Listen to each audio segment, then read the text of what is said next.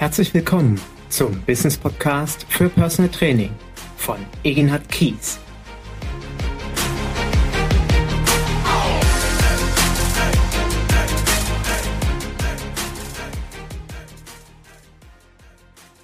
Herzlich willkommen zu meinem Business Podcast für Personal Training. Ich freue mich sehr, dass du heute wieder eingeschaltet hast und mir deine Zeit widmest und ich hoffe natürlich wie immer, dass es guten Input gibt.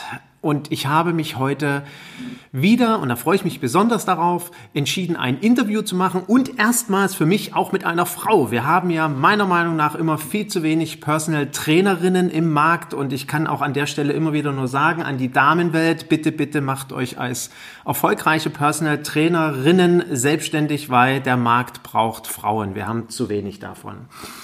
Warum habe ich die Monika Prix ausgewählt für mein heutiges Interview? Es ist seit ein paar Jahren so, dass ähm, immer mehr Personal Trainer sich eigene Räumlichkeiten zulegen. Das kann ein kleiner Personal Training Raum sein von 20, 30, 40 Quadratmetern. Ich kenne aber auch Kollegen, die bis zu 800 Quadratmeter ein großes Personal Training Studio aufgebaut haben. Jetzt gerade in den Endzügen Stephanie Lutrelli aus dem Premium Personal Trainer Club, die Anfang Januar die Eröffnung ihres gigantischen Personal Training Studios hat. Und ähm, jetzt bin ich ja noch ein Personal Trainer. Ich sage immer, ich bin old school. Ich fahre noch zu meinen Klienten nach Hause. Und ich dachte mir, mal von einer erfahrenen Frau erfahren zu wollen, die Pro und Kontras eines eigenen Personal Training Studios. Und hier in dem Falle auch so, nicht nur einen kleinen Raum zu haben, sondern ein richtiges Studio. Und ich übertreibe nicht, wenn ich sage, es ist traumhaft schön. Es ist in einem Schloss gelegen, du müsstest jetzt die Augen zumachen. Es ist äh, eine Räumlichkeit mit Deckenmalereien, wo man reinkommt und sich wie in einer anderen Welt fühlt. Und ich vermute, so geht es auch den Klienten. Aber das kann sie uns alles selber erzählen und ich freue mich darauf, Monika, dass du dir heute die Zeit genommen hast. Herzlich willkommen. Dankeschön. Monika, ganz zu Beginn die erste Frage bevor wir eben zu den ganzen Pro und Kontras kommen. Was war deine Motivation als Personal Trainerin zu sagen, ich möchte mir das zulegen? Was war dein Traum? Was war dein Wunsch? Ähm, du hast es gerade eingangs sehr schön erläutert. Ähm, das Studio ist auf mich zugekommen. Also normalerweise gibt es ja den Weg. Ich habe den Wunsch, mich selbstständig zu machen. Ich suche mir eine Räumlichkeit aus und dann verwirkliche ich mich in dieser Räumlichkeit und habe dann Businessplan und dann geht die Sache los. Und bei mir war es genau umgekehrt.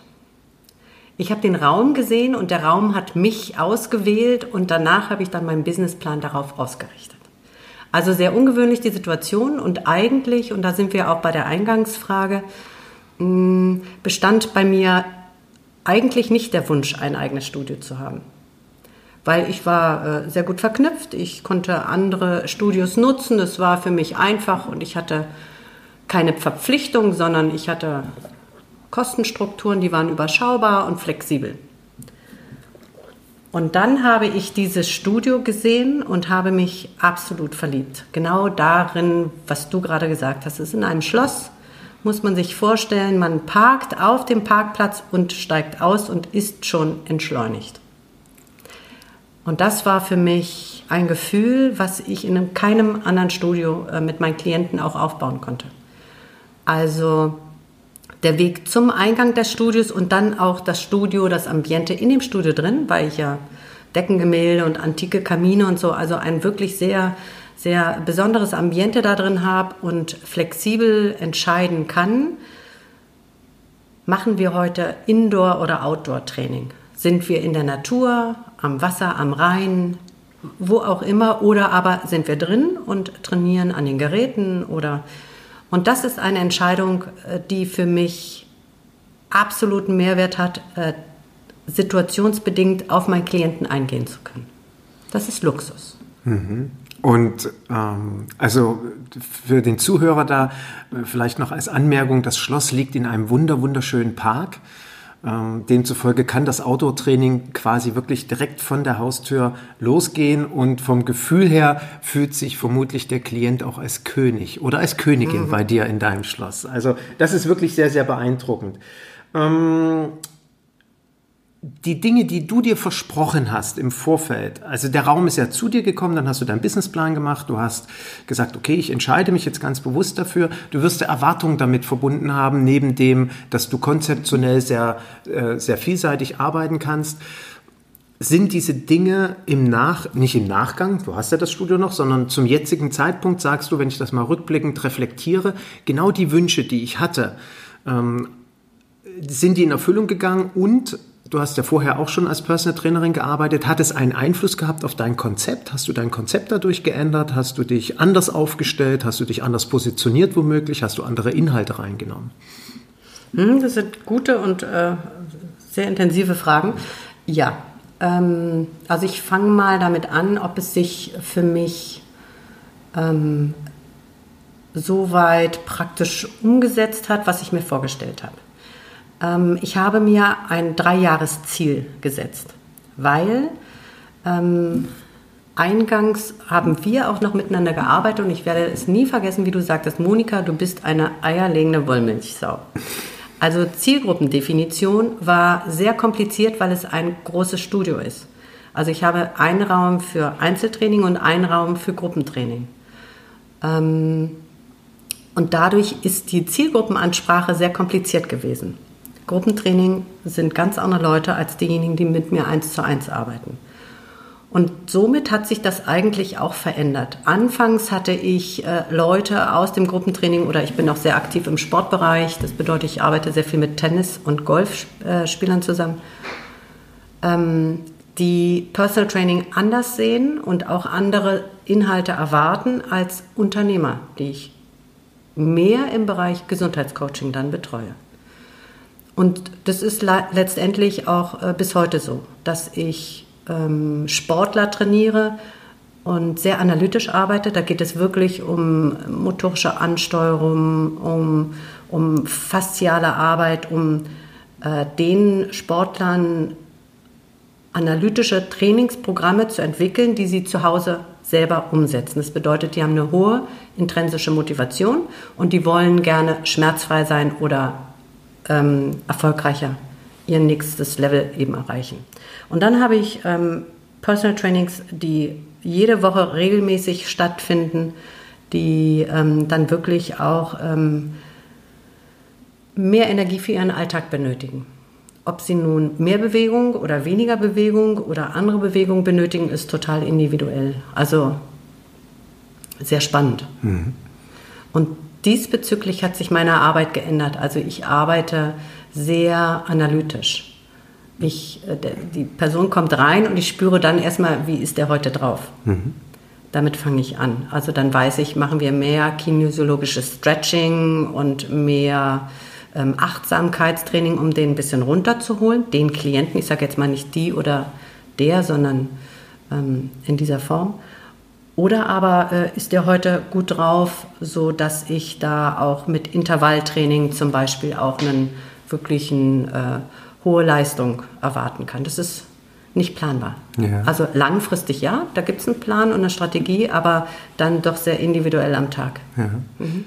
Jetzt hast du ja davon gesprochen, du hast einen Dreijahresplan gemacht. Mhm. Ähm, war auch der Dreijahresplan so äh, als kurze Zwischenfrage ausgelegt, wenn es in drei Jahren nicht funktioniert, gebe ich das wieder auf, weil ich einen Drei-Jahres-Mietvertrag habe? Oder äh, wie kam die Zahl drei Jahre ja. zustande? Ja, also grundsätzlich ähm, ist es im, im, Business so anzusetzen, dass du, wenn du ein Startup hast oder ein junges Unternehmen oder so, braucht der das Unternehmen in der Regel drei Jahre, um, ich sage jetzt mal, Break-Even oder wirtschaftlich erfolgreich zu sein. So, das ist in der operativen und strategischen Planung ein sinnvoller Horizont. Horizont. Mhm. Und daraufhin habe ich meinen Mietvertrag ausgerichtet. Und den hast du auch so bekommen ja. für drei Jahre? Ich habe einen Dreijahres-Mietvertrag bekommen, den ich jährlich verlängern okay. kann.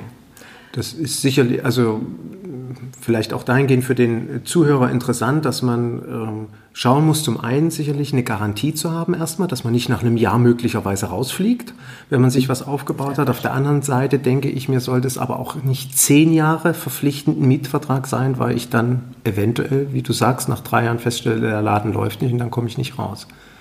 Ja, also zehn Jahre ist natürlich üblich, äh, wenn du... Ähm ähm, Gewerbemietverträge unterschreibst, will eigentlich der Vermieter auch immer eine gewisse Sicherheit haben, je nachdem, wie viel Investition der Vermieter reinsetzt. Mhm. Äh, in meinem Fall, und da sind wir ähm, bei einem Investitionsvolumen, was für mich relativ überschaubar war, war der Vermieter so glücklich, dass ich da reingegangen bin, dass er mir tatsächlich eine Küche und die Bäder umsonst oh, eingebaut hat. Das ist aber sehr großzügig. Ja. Werden die denn von dem äh, Vermieter dann anderweitig mitgenutzt oder dürfen mitgenutzt werden oder ist es deine? Ist deine. Meine Küche. Das ist natürlich ein, ein Luxus, der Luxus. sicherlich nicht äh, bei jedem gegeben mhm. ist. Äh, vielleicht auch direkt hier die Frage, äh, wenn sie entstehen sollte, zu beantworten.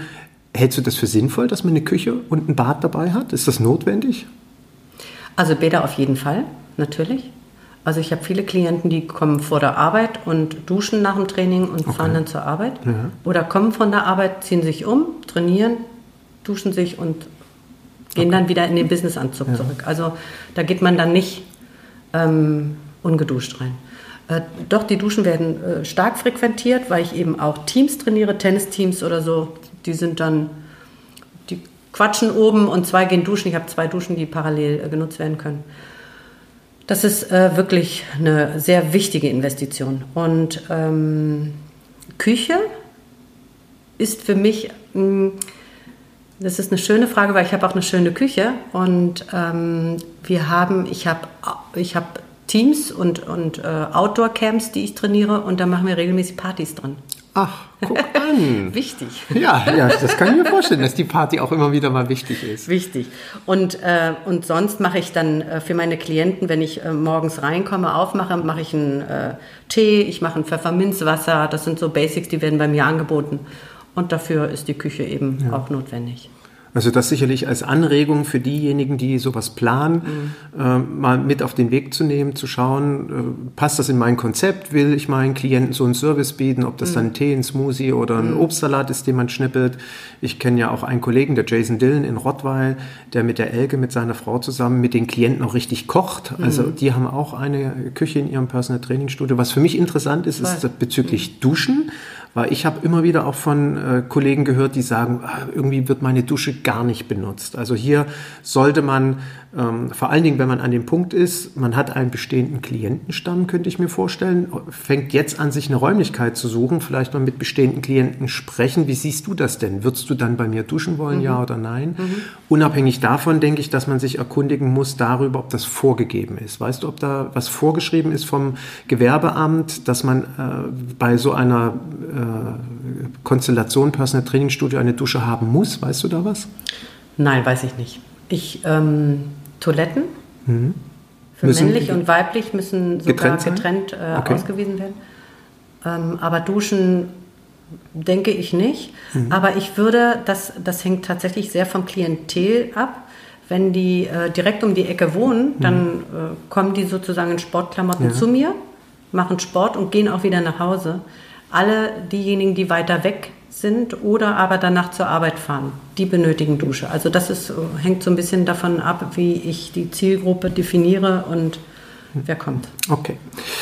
Jetzt kennen wir uns ja auch schon ein bisschen länger. Ich kenne ja auch dein Studio gut und weiß, dass du eben deinen Personal Training Raum hast. Du hast deinen Gruppenraum und du hast hinten noch einen kleinen Raum, wo eine Massageliege steht, wo ein Physiotherapeut äh, gegebenenfalls vorbeikommen kann und Klienten auch noch anderweitig äh, betreuen kann. Mhm auch hier wieder deine Erfahrung aus den letzten Jahren. Ähm, ist das Verhältnis oder wie ist das Verhältnis? Personal Training zu Kleingruppentraining? Und wie oft war es wirklich notwendig, dass so ein dritter separater Raum vielleicht eben für eine physiotherapeutische Behandlung genutzt werden kann? Oder ist der für dich hauptsächlich als Anamnese- und Check-up-Raum da würdest du sagen, sowas ist sinnvoll, dass man sich das zulegt, wenn man einen Personal Training Raum hat, dass man noch einen separaten Raum hat, wo man sich zurückziehen kann und mit den Leuten sprechen kann. Was würdest du so zur räumlichen Aufteilung zum einen als Empfehlung geben und eben diese Konstellation von vornherein im Konzept Kleingruppentrainings mitzuhaben, Personal Training, Hältst du das für sinnvoll oder sagst du, ah, rückblickend betrachtet, am besten läuft eigentlich nur das Training oder das Kleingruppentraining hat sich durchgesetzt? Wie siehst du das? Ähm, zu den Räumen. Ich habe drei Räume. Den kleinen mit der Massagebank, den Check-up-Raum. Und grundsätzlich finde ich das eine hervorragende Investition, wenn man sagt, ich habe noch einen Physio, der sich dort Montag, Mittwoch, Freitag ein, einbucht, einmietet. Das habe ich äh, anderthalb Jahre gehabt, einen hervorragenden Physio, der an drei Tagen kam. Und ich, wenn ich meine Athleten trainiert habe, die kamen gerade vom Turnier oder der eine hat jetzt gerade die WM mitgespielt oder so, dann habe ich mit dem zusammen die Leute trainiert. Das bedeutet, er hat äh, Schmerzen gehabt vom Wochenende, hat kurz geguckt, Schulter, okay, ist dicht oder kannst du machen. Wir haben sozusagen Hand in Hand gearbeitet, um die Gesunderhaltung zu gewährleisten. Das war hervorragend. Der war leider so erfolgreich, dass er jetzt selbstständig ist in Der Physio? Ja. Ach, das gibt's ja wohl nicht. Ja, ja. Der hat jetzt vier eigene Festangestellte und einen Trainingsraum. Ah. Hervorragend. Also wirklich toll. Ähm, bei mir ist die Situation so, dass das Durchgangsräume sind. Du kommst zu dem Physioraum nur, wenn mhm. du durch den Kleingruppenraum gehst und wenn du durch den PT-Raum gehst. Mhm. Und das ist so ein bisschen der Haken dabei. Es gibt zwar eine andere Tür, wo ich über ähm, andere Gänge rausgehen könnte, habe ich aber keinen Zugriff drauf. Das bedeutet, äh, der Physio konnte so arbeiten, indem die Leute, währenddessen ich eine Meditation gemacht habe oder währenddessen ich Rückenschule gemacht habe, sind die durch die Räume durchgegangen. Und dementsprechend bieten sich meine Räume theoretisch nicht so dafür an. Ich habe es aber gemacht, ähm, weil ich den sehr gut kannte und deshalb hat es funktioniert. Aber äh, langfristig habe ich äh, davon jetzt Abstand genommen. Es ist jetzt ein, mehr ein Anamneseraum und mein Büro. Okay.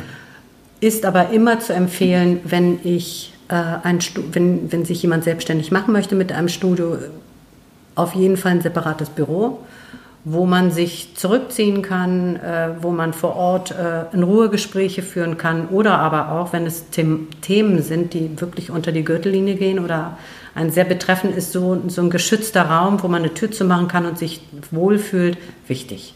Okay. Wichtig. Mhm. Die Konstellation Personal Training, Kleingruppentraining, war das eine gute Idee? Mhm. Sagst du sofort immer wieder? Ist auch super, dass vor allen Dingen ich die Menschen anspreche, die sich Personal Training nicht wirklich leisten mhm. können. Die kommen dann ins Kleingruppentraining. Ich habe dadurch Zusatzeinnahmen oder ich komme so, so erstmal besser in den Markt rein. Wie würdest du das rückblickend mhm. betrachten? Also das Kleingruppentraining differenziert sich stark zum Personal Training und spricht eine ganz andere Zielgruppe an. Haben wir gerade schon mal eingangs erwähnt. Es ist äh, die Entwicklung von kleinen Gruppen, die zueinander passen, ist sehr, sehr zäh, aber sehr nachhaltig. Das bedeutet, mhm. diejenigen, die sich bei mir angemeldet haben mit dem ersten Tag oder mit dem ersten Monat, die kommen tatsächlich noch immer dreimal die Woche. Okay. Das sind jetzt zweieinhalb Jahre, ja. wo sie seit wirklich dreimal die Woche zum wow. Yoga kommen oder zum Mobility Training und äh, so begeistert sind, weil sich ihr Leben geändert hat, mhm. weil sie in, einer, in einem wundervollen Ambiente ähm, hervorragend trainieren können und das sind dann vier, fünf, sechs Personen. Das ist sehr persönlich und wir wissen als Trainer immer, wer kommt heute und wer kommt nicht. Hat er abgesagt oder nicht? Das bedeutet, man, man meldet sich wirklich für einen, einen bestimmten Kurs an und der Trainer weiß ganz genau, heute kommt er nicht, weil er im Urlaub ist oder weil er krank ist. Also es ist ein, ein sehr erfolgreiches Konstrukt, was aber sehr zäh in der, in der Bewerbung ist. Also das mhm. Marketing dafür ist für mich sehr kompliziert weil ich natürlich nicht mithalten kann für, mit großen Studios, die Yoga haben mit 35 Leuten und wo es egal ist, wo du kommst, wann du kommst oder nicht. Mhm. Das ist bei mir nicht so.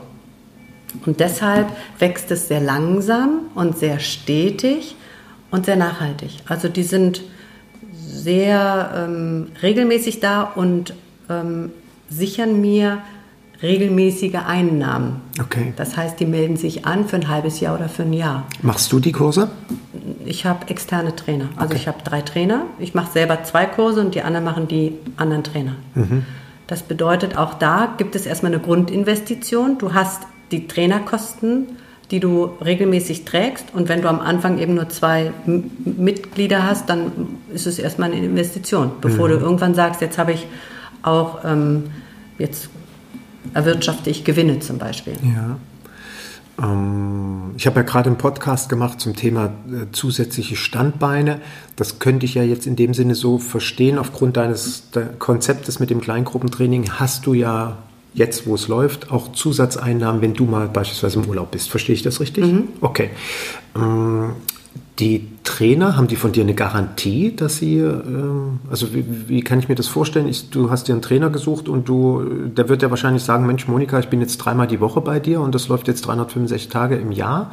Ist das so? Und dann die zweite Frage direkt noch, zahlen diejenigen im Kleingruppentraining pro Einheit oder hast du, damit du das vom Risiko minimierst, quasi, keine Ahnung, eine 10er-Karte oder eine 20er-Karte, die müssen die bezahlen, egal ob sie kommen oder nicht kommen? Mhm. Was sind da deine Erfahrungen?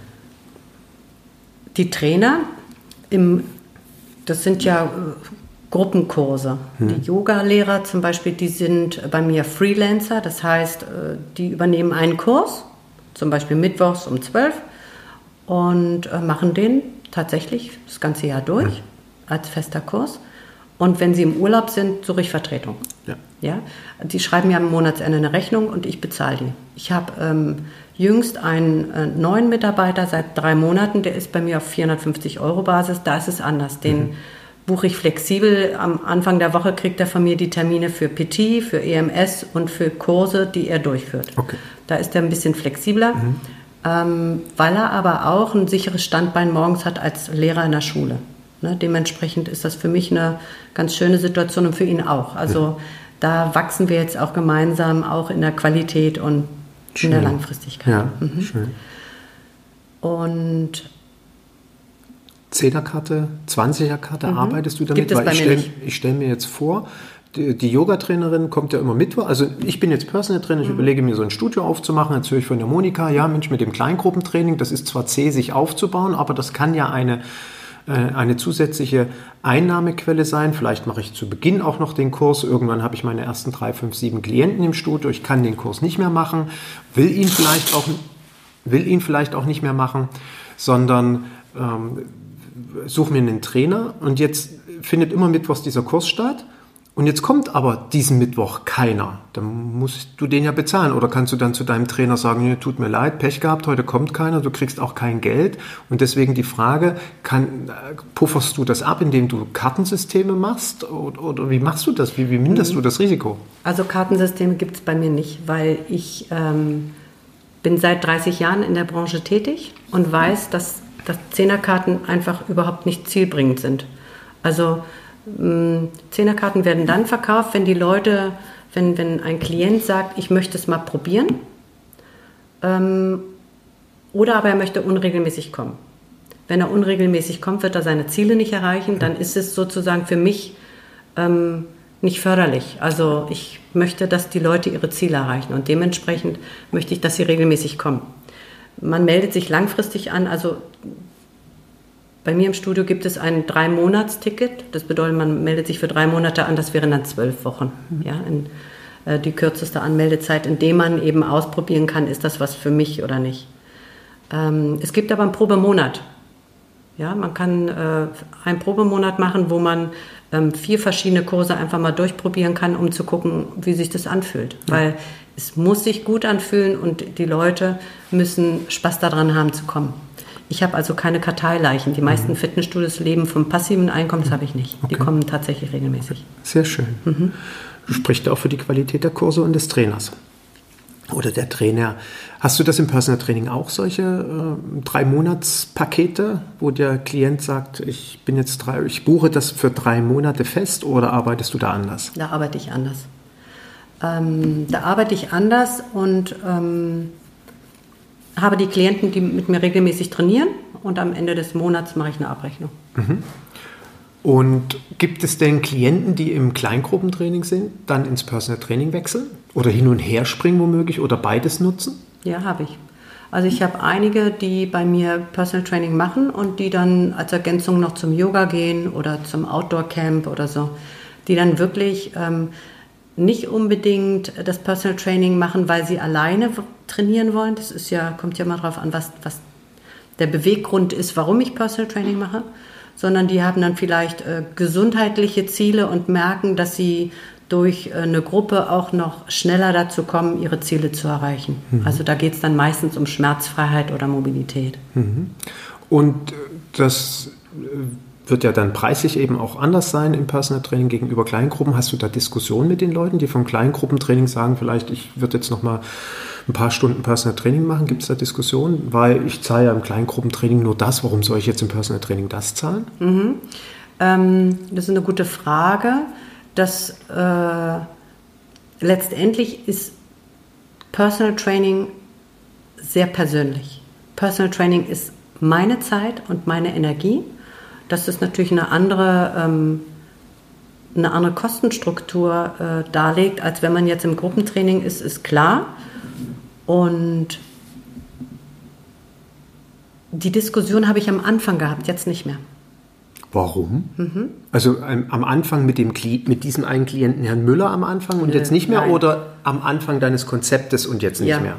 Weil okay. ich jetzt auch andere, äh, andere andere Personal Trainings Kunden anspreche, also andere Klienten. Ähm, es ist ganz witzig, das ist eine gute Frage. Ähm, die Unternehmer zum Beispiel würden diese Frage nie stellen. Und äh, diejenigen, die gerne Gruppenkurse machen und dann ins PT kommen, die sind schon überrascht, wie teuer das ist. Mhm. Also es ist schon, es ist eine, äh, eigentlich eine andere Zielgruppe, die man damit anspricht. Okay. Aber eine schöne Ergänzung. Mhm. Jetzt nochmal für mich so als, ähm, als Resümee ich bin jetzt Personal Trainer. Ich habe mir jetzt den Podcast angehört und ich überlege, gegebenenfalls mir Räumlichkeiten zuzulegen.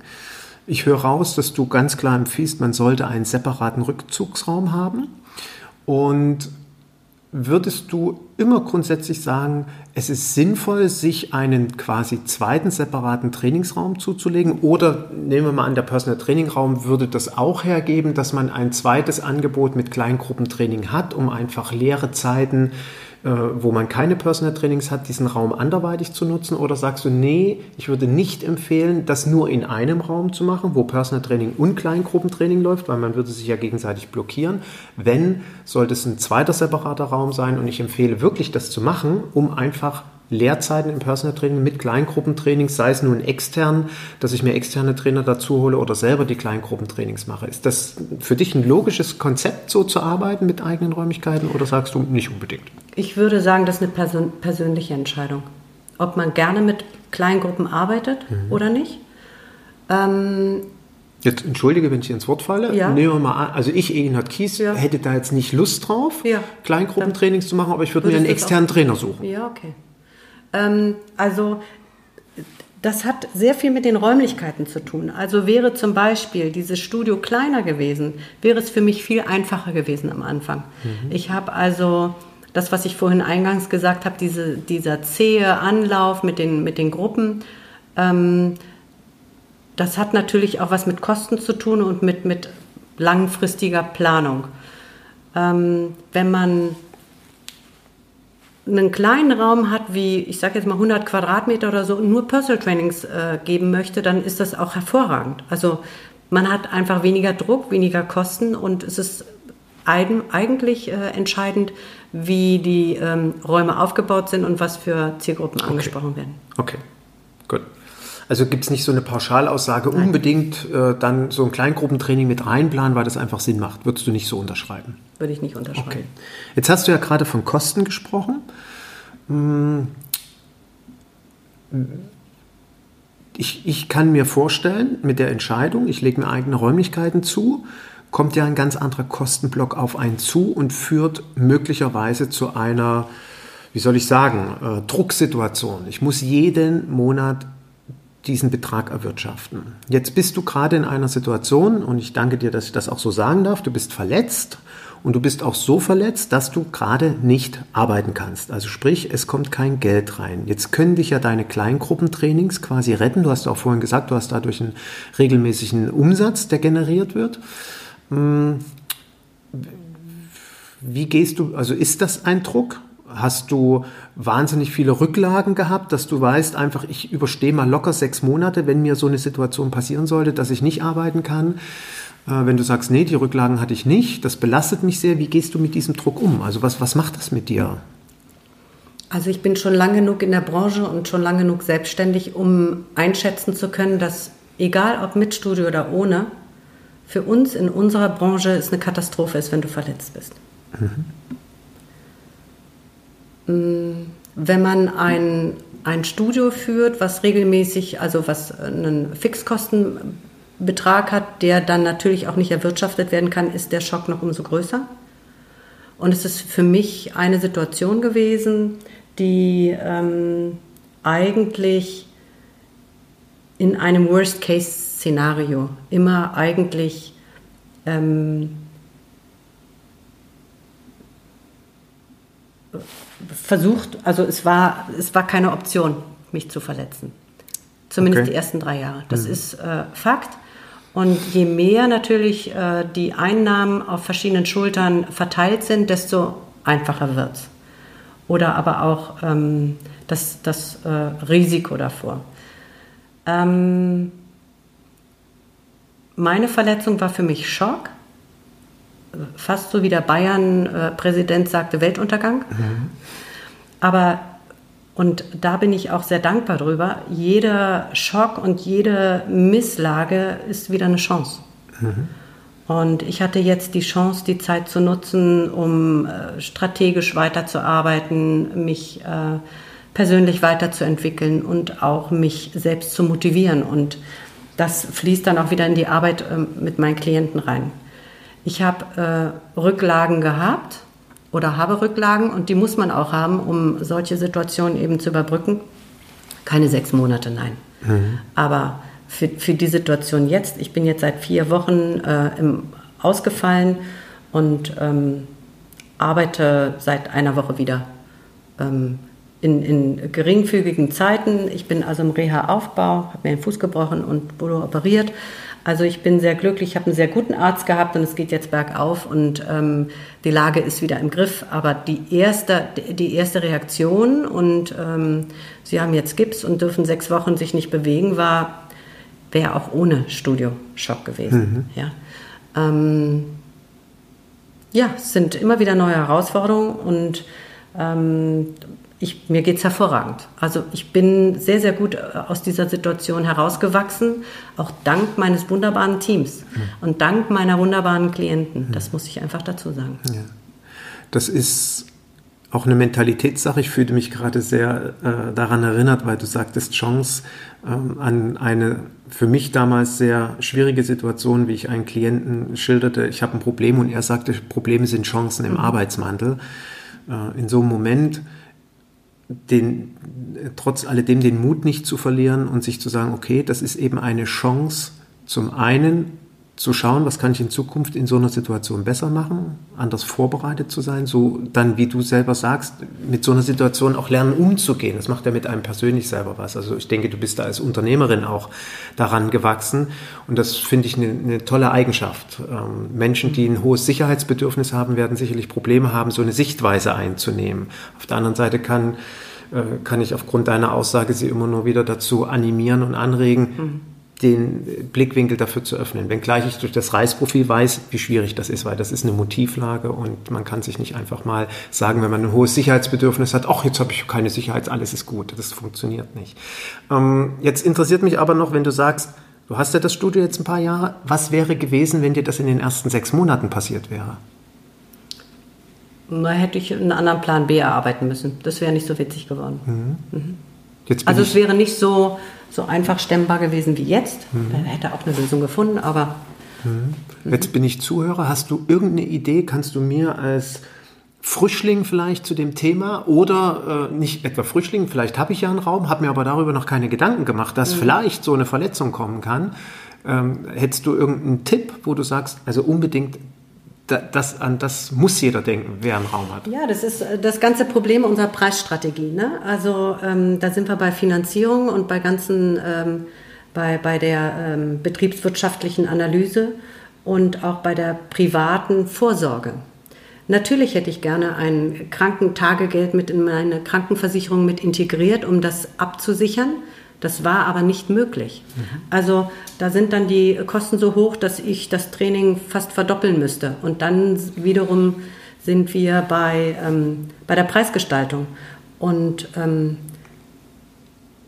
das kann ich wirklich nur sagen, rechnet eure Kosten äh, so gut, dass ihr eben auch Vorsorge tätigen könnt. Ob es nur eine Unfallversicherung ist oder eine ähm, Krankenhaus, ich habe jetzt ein Krankenhaustagegeld gehabt, aber eine Krankentagegeld, die ist eben sehr teuer, aber in dem Fall hätte sie dann eben geholfen, aber ich weiß, dass es eben auch kaum stemmbar ist. Mm, ein gutes Personal Training zu geben und zu finanzieren und zu rechnen, ähm, kostet Geld und das müssen die Klienten eben auch mittragen. Also mhm. es ist, wenn ich sehe, ähm, Personal Training für 29,90 oder so, das ist Humbug, schlecht. Ich habe gerade gestern Abend beim Durchblättern einer Fitnesszeitschrift äh, die derzeit durchschnittlichen Stundenhonorare in Deutschland gesehen. Hamburg ist wohl die Nummer 1 mit 79 Euro brutto und Berlin, glaube ich, mit 70 Euro brutto. Äh, das sind die durchschnittlichen Stundenhonorare von Personal Trainern. Möchte an der Stelle vielleicht eine kleine Werbung für mein Business Coaching machen. Ich äh, biete jedem Trainer an, auf Heller und Pfennig sein Honorar zu kalkulieren, egal ob er nur Personal Training macht oder ein eigenes Personal Training Studio hat, das, was du gerade sagst, die wenigsten Trainer machen das, das wirklich so zu kalkulieren, dass Risiken abgesichert sind, dass äh, Rücklagen gebildet werden, dass vielleicht auch Rücklagen für Investitionen gebildet werden. Also das auch nochmal hier als klare Quintessenz von Monika, bitte achte unbedingt darauf, dass du dir das exakt durchrechnest und falls du das nicht können solltest, kannst du dich gerne jederzeit an mich wenden. Monika, da wir gerade über Kosten sprechen, jetzt bin ich ja so naiv, ich lege mir jetzt ein Personal Training Studio zu und denke mir, okay, mein Vermieter hat mir gesagt, ich muss 500 oder 1000 Euro dafür bezahlen. Die Münchner lachen sich jetzt wahrscheinlich tot, weil die Honorare 3, 4, 5, 6.000 1000 Euro pro Monat sind, aber davon gehen wir jetzt mal nicht aus. Also nehmen wir mal an, ich habe 1000 Euro Mietskosten und denke mir, okay, das kann ich stemmen, ich habe meine Einnahmen äh, gut kalkuliert, das kriege ich schon hin. Das ist vermutlich etwas naiv gedacht, weil sich irgendwo versteckte Kosten bei einem Personal Training Studio ergeben. Nimm mich bitte mit auf die Reise, sensibilisiere mhm. mich, woran muss ich alles denken? Ja, du hast natürlich die Nebenkosten erstmal noch Strom, Wasser, Heizung, du hast Anschaffungskosten, du ähm, brauchst ja Geräte, die du dann in der Regel als Darlehen abzahlst, äh, in monatlichen äh, Raten, äh, EMS, Leasing, wie auch immer. Das sind äh, Kosten, Softwarekosten, die da mit reinspielen und äh, Auto. Ne, alles, was dich du wohnst nicht in deinem Studio oder an deinem Studio in der Nähe, sondern du mhm. fährst quasi hin und her. Ja, ja. Mhm. Mhm. Und das sind eben Kosten, die sind dann ähm, nicht, also die sind dann einfach nochmal schnell bei 2.000, 3.000 Euro mehr. Mhm. Also klares Augenmerk auch darauf legen, dass es nicht nur die Miete ist, sondern Nein. eben äh, mhm. weiterführende Nebenkosten, die, die auch in neuen Investitionen, äh, ich vermute mal nach drei, vier Jahren wird man vielleicht auch das eine oder andere Trainingsgerät austauschen oder aufgrund der konzeptionellen Veränderung vielleicht nochmal eine neue Investition tätigen. Das sollte man alles mit in einem, äh, das denke ich ist wichtig eben, wenn ich weiß, ich werde irgendwann nochmal neu investieren müssen, muss ich das ja in meinen monatlichen Ausgabenblock jetzt schon einberechnen, obwohl es erst in drei Jahren ist und das muss ich wiederum beim Honorar vermutlich widerspiegeln. Mhm. Gibt es irgendetwas in den Jahren, seitdem du das Studio hast, wo du sagst, da ist mir etwas passiert, daran habe ich im Lebtag vorher nicht gedacht? Mal abgesehen von einem Wasserrohrbruch, also den hattest du glaube ich nicht, nee, aber also gibt es irgendwas, gibt es irgendetwas, wo du sagst, ey, da ist was auf mich zugerollt, da, da ähm, nö, also Steuerberater, den muss man noch mal gut reinkalkulieren, der ist, äh, verdient glaube ich mehr als ich. Und also das sind so Sachen, ähm, auch die äh, Marketingkosten sind ähm, noch mit zu berücksichtigen, also Internet, Pflege, Print, das sind Kosten, die sind auch relativ hoch. Mhm. Bewirbst du dein Studio in Social Media Kanälen, Instagram, Facebook, Xing oder ähnliches? Da habe ich jetzt genug Zeit gehabt, daran zu arbeiten. also die Strategie steht und die, das war tatsächlich in der letzten Zeit viel zu kurz gekommen, weil ich von morgens bis abends gearbeitet habe. Okay. Mhm. Da habe ich jetzt wirklich gut aufgearbeitet. Okay. Hast du jemanden, der sich darum kümmert in Zukunft oder machst du es noch selber? Weil ich frage deswegen, ich kenne jetzt eine Reihe von Trainern, die entschieden haben, sie sourcen das out, also mhm. weil es einfach zu too much ist. Mhm. Auch. Aber so weit bin ich noch nicht. Ja. Das, okay. äh, Sind ja auch wieder weitere Kosten, die weitere man kalkulieren Kosten. muss, mhm. die irgendwo sich widerspiegeln müssen. Mhm. Okay. Ähm, wenn du deine prozentuale Verteilung selber siehst, höre ich raus, du machst mehr Personal Training als Kleingruppentraining. Ja. Ganz bewusste Entscheidung, weil du da auch mehr Leidenschaft zu hast, oder? Nö, das ist, die Räumlichkeiten geben das äh, nur so äh, her. Also Kleingruppentraining hat ja so Spitzenzeiten. Ähm, fängt an um am, am liebsten 19 bis 20 Uhr. Vielleicht noch 18 bis 19, aber so und in den Zeiten habe ich auch Personal Training. Also das sind dann vielleicht so fünf Kurse, die man in der Woche anbieten kann im Abendbereich und dann eben noch morgens und Outdoor und damit hat man eine, eine Beschränkung äh, der Rahmenbedingungen. Okay. Zwei Fragen jetzt. Zum einen deine bestehenden Klienten von früher, denen du jetzt offeriert hast, ich habe übrigens ein Studio. Kommen Sie jetzt bitte zu mir. Waren die darüber begeistert? Fanden die das toll? Haben die gesagt, wow, in diesem Schloss mit diesen Wandmalereien freue ich mich, äh, ist mir viel lieber zu trainieren, als bei mir zu Hause hinterm Sofa rumzukrabbeln? Und zweite Frage direkt damit inkludieren. Hast du das Gefühl, dass du jetzt in der Klientenakquise durch dein Studio bessere Chancen hast gegenüber einem Trainer, der kein Studio hat? Oder sprichst du womöglich anderes Klientel an, die in einem Studio trainieren wollen und eben nicht zu Hause? Kannst du da was festmachen dran? Also meine Bestandskunden, die ich hatte, die waren sehr glücklich, weil ich extrem gut auf sie eingehen kann. Also die einen hören gerne keine Musik, die anderen hören gerne Rock oder sowas und die meisten habe ich in anderen Studios trainiert. Ah, okay. Und da läuft dann Radio und dann ist das Gerät besetzt oder ne, das war das ist schon jetzt Luxus. Also die kommen gerne und freuen sich auch. Und haben ihren individuellen eigenen Musikkanal. Wie geil ist das denn? Das ist für mich wichtig. Musik Ja, cool. ist für mich wichtig und für meine Klienten. Und das ist im Rahmen meiner Anamnese, frage ich, welchen Musikgeschmack Ja, sie cool. haben und ob sie gerne mit Musik trainieren oder nicht oder so. Also ich schaffe damit Ambiente, ja. Ah, das finde ich ja mal stark. Ich habe auch viele vorher äh, in der Natur trainiert, im Wald. Das mache ich weiterhin gerne. Die kommen dann eben zu mir nur in den Schlosspark. Ähm,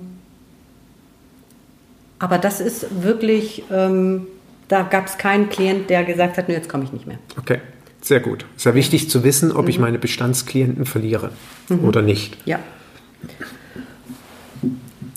Hast du das Gefühl, dass du mit dem Studio eine bessere Klienten-Personal Training-Akquise machen kannst gegenüber jemandem wie mir, der zum Klienten fährt? Ähm, äh, die Akquise ist für mich einfach. Einfach, ja, finde ich einfacher eigentlich schon. Ähm, die kommen rein und sagen, wow, und wenn man, wenn ich kann die Atmosphäre selber bestimmen. Das ist für mich extrem wichtig, um das Personal Training in der Stimmung und im Ablauf zu leiten. Als ich früher äh, zu den Leuten gefahren bin, war es teilweise so, das Kind war geparkt vorm Fernseher und äh, die Geräusche, die stören mich einfach schon mal so, dass ich dann vielleicht äh, keine Entspannungsphase mehr so hinkriege, wie ich es mir gerne wünsche. Oder also ich kann somit selber bestimmen, wie was abläuft und habe es eben in der Hand. Das habe ich, ähm, wenn ich zu denen nach Hause gekommen bin, teilweise eben nicht so gehabt, wie ich es mir gewünscht hätte. Und zum anderen ähm, gegenüber den Leuten, ich, wenn ich zum Beispiel Mütter habe mit kleinen Kindern, dann ist es mir ganz, ganz wichtig, sie aus ihrem gewohnten Umfeld bewusst und gewollt rauszuholen. Weil sie dann eben auch wirklich bei sich sein können und bei sich ankommen können. Und ähm, auch aus ihrem aus ihren Gewohnheiten oder aus ihrem gewohnten Umfeld rausholen, um dann eben auch Einfluss zu nehmen. Also ähm, bei manchen ist es wirklich so extrem, dass heutzutage sagt man dazu ja Bodyhacking, ja, also so diese gewohnten äh, Rituale aufbrechen, um zu sagen, okay, ich verändere jetzt meine Essgewohnheit und dann ähm, ist es eben eine, ein, ein Raum, in dem wir uns unterhalten, wo sie nicht in ihrem gewohnten Umfeld sind. Das ist für mich als Coach viel mehr wert und ich kann dadurch besser Einfluss nehmen. Heißt nicht, dass ich nicht mal zu denen hinfahre und sage, so, wir gucken jetzt mal deine Küche an oder deinen Kühlschrank oder was weiß ich. Und trotzdem sind sie aus ihrem gewohnten Umfeld draußen und ich habe einen besseren Einfluss, äh, um Gewohnheiten zu ändern. Ich höre für mich auch daraus, dass das äh, für die Klienten nicht als also nicht eine, nur eine willkommene Abwechslung ist, sondern sie haben wie einen geschützten eigenen sehr persönlichen Raum, ähm, eben mal nicht zu Hause, weil das muss ich zugeben, auch als äh, äh, Trainer, der immer zu seinen Klienten fährt, wie du das beschreibst. Manchmal ist es einfach so, dass zu Hause Bedingungen herrschen, die nicht wirklich dazu führen, dass der Klient im Personal Training optimal abschalten kann. Und das kannst du ihm natürlich damit äh, zur Verfügung stellen. Finde ich äh, sehr spannend und interessant und für den Klienten sicherlich eben auch ein, ein toller Benefit. Äh, ich möchte noch eine Frage stellen, die ich vorher noch nicht gestellt habe, äh, ohne dass ich da jetzt groß wieder zurückspringen will. Hast du das Gefühl, dass dein Kleingruppentraining zu deinem Personal Training in Konkurrenz steht? Also ich frage deswegen, ähm, wenn ich jetzt loslegen sollte, mir so einen Raum zuzulegen und konzeptionell überlege, äh, wir haben ja gesagt, das kann zum einen Zusatzeinnahmen generieren, die mir helfen, die Miete zu erwirtschaften oder eben auch mal in Zeiten, wo ich im Urlaub bin oder äh, verletzt bin und nicht arbeiten kann, trotzdem Geld reinkommt. Hast du das Gefühl im Sinne der Konkurrenz, dass du dich ja trotzdem auf zwei Sachen, äh, äh, um zwei Sachen kümmern musst, dass du zwei Sachen bewerben musst? Ich denke mal, im Social Media Kanal muss ein Kleingruppentraining anders beworben werden als ein Personal Training, wenn du das bewirbst oder mit einem Flyer anders dargestellt werden. Ist, ist das so? Oder, äh, und falls ja, kann man trotzdem gut lösen? Also mir geht es nur darum, nochmal mhm. herauszufinden, ob das eine gute Idee ist äh, oder ob ich mich möglicherweise da auch ein Stück weg behindere. Nee, das ist so. Also tatsächlich sind es zwei verschiedene Zielgruppen, die ich auch in der Marketingansprache komplett anders ansprechen muss. Mhm. Und ähm, wenn ich jetzt eine Engpassstrategie habe, das bedeutet, ich möchte eine ganz spitze Zielgruppe ansprechen, ist das tatsächlich schwer. Mhm. Also ich muss, es sind zwei unterschiedliche Zielgruppen. Okay. Also das als ganz klare Quintessenz. Ja. Mein Konzept gibt quasi vor, ob ich sowas umsetze oder nicht. Und gehe ich nach einer EKS-Strategie, ich habe eine spitze Zielgruppe, ist es vermutlich eher ratsam, sich komplett darauf zu konzentrieren ja. und das Marketing auch ausschließlich darauf auszurichten, als zu schauen, dass ich äh, breiter aufgestellt bin, um andere mögliche Themen abzudecken. Mhm. Okay. Resümee für mich. Pro und Contra Personal Training Studio. Wo sagst du ganz klar, das sind meine Pros, da, die sind unumstößlich, das finde ich super, dass ich eine eigene Räumlichkeit habe und genau deswegen hat sich das für mich gezeigt, das macht mir Riesenspaß aus den und den Gründen. Was sind die Kontras, wo du sagst, äh, lieber Egenhard, das musst du echt bedenken, wenn du sowas vorhast, da musst du dir sicher sein, dass du das willst aufgrund der Risiken dort und dort und dort. Also pro, absolut. Ich kann sehr, sehr differenziert auf meine Klienten eingehen und zwar auf jeden einzelnen mit der Atmosphäre, mit der Stimmung, mit den Geräten, so wie ich das möchte. Das ist für mich ein absoluter Mehrwert und ich weiß nicht, ob ich sagen würde, der größte oder auch nicht. Für mich ist es auch ein weiterer Mehrwert, nicht mehr im Stau zu stehen. Für mich bedeutet Autofahren Stress. Okay. Wenn ich im Stau stehe, ist mein Puls auf 180. Nicht, weil ich ein Problem habe, ähm, da nicht aus der Enge raus zu können, sondern weil ich das zeitlich nicht kalkulieren kann. Und wenn ich das zeitlich kalkuliere, kann es mir wieder keiner bezahlen. Mhm. Das ist ein, eine Komponente, die für mich Luxus bedeutet. Im Sommer fahre ich mit meinem Fahrrad 17 Minuten in mein Studio und kann den Rest alles perfekt kalkulieren. Das ist für mich ein absoluter Mehrwert. Mhm. Was wirklich äh, eine große Entscheidung ist für jeden, der sich überlegt, ein Studio anzuschaffen, ist einen Fixkostenbeitrag zu tragen und zu stemmen und ein Unternehmerrisiko zu tragen. Und da sind wir dabei, was du vorhin gesagt hast. Ähm, nicht jeder möchte Risiko tragen. Also ich bin aus meiner Komfortzone rausgekommen und ich habe gesagt, ich bin bereit, Risiko zu tragen und ähm, ich bin froh, dass ich es getan habe. Ist aber nicht jedermanns Sache. Mhm. Das muss man wirklich für sich klar abschätzen. Möchte ich lieber ähm, keine große Kostensituation haben und fahre dann lieber zu denen nach Hause oder mache eine Kooperation mit Studios, gibt es ja auch, und bin flexibel. Ähm, das muss man vorher ganz klar abwägen. Mhm. Jetzt geht mir eine Frage durch den Kopf. Ich weiß nicht, ob du sie so spontan auch beantworten kannst. Inwiefern hat das, das Studio, dass du dich dafür entschieden hast, das zu machen, auf deine Persönlichkeit eingezahlt? Hat es dich verändert in deiner Persönlichkeit? Was hast du dadurch gelernt? Mhm. Hat mich sehr verändert.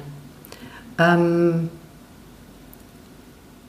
ich habe ein, das ist äh, ganz nett, jetzt wo du es fragst, ich habe äh, vor drei Jahren äh, ein Buch geschenkt bekommen, wo, wo drin, wo, wo man letztendlich Ziele und Gedanken und äh, Gefühle, wo, wo will ich hin, wo stehe ich, was ist mir wichtig, ähm, differenzieren kann. Da habe ich gerade noch mal reingeguckt. Und ähm, das hat sich tatsächlich alles bewahrheitet. Toll. Und ich kenne viele Frauen, die sich nicht trauen. Mhm. Das, was du auch eingangs gesagt hast, es fehlt an Frauen, an, an Personal Trainings, Persönlichkeiten, die, die machen, die gehen. Und ähm, ich kann wirklich, ob nun Mann oder Frau, aber auch den Frauen raten, traut euch, geht aus eurer Komfortzone raus, ihr könnt das. Also ähm, wir Frauen hinterfragen uns ganz oft und das habe ich tatsächlich vor drei Jahren sehr stark gemacht und ähm, bin froh, dass ich es getan habe und bin sehr daran gewachsen. Und auch an jedem Klient, den ich dazu gewinne, wachse ich und beobachte das sehr, sehr wohlwollend und freue mich sehr darüber. Also ich kann es wirklich nur ans Herz legen. Tut's. Sehr schön. Das finde ich ist ein sehr, sehr schönes Schlusswort. Und ich danke dir sehr, äh, nicht nur für die Zeit, sondern auch für die Offenheit und die Fragen so zu beantworten wünsche dir natürlich von Herzen viel Erfolg weiterhin mit deinem traumhaften Personal Training Studio, vor allen Dingen jetzt für dein Bein, schnellste Genesung, dass du bald wieder wild durch die Gegend springen kannst und allzeit gut auf irgendwelche Herausforderungen und Probleme vorbereitet bist. Toll, danke dir, Monika. Danke dir. Ja, und äh, falls du dich jetzt fragst, Mensch, äh, was mache ich damit?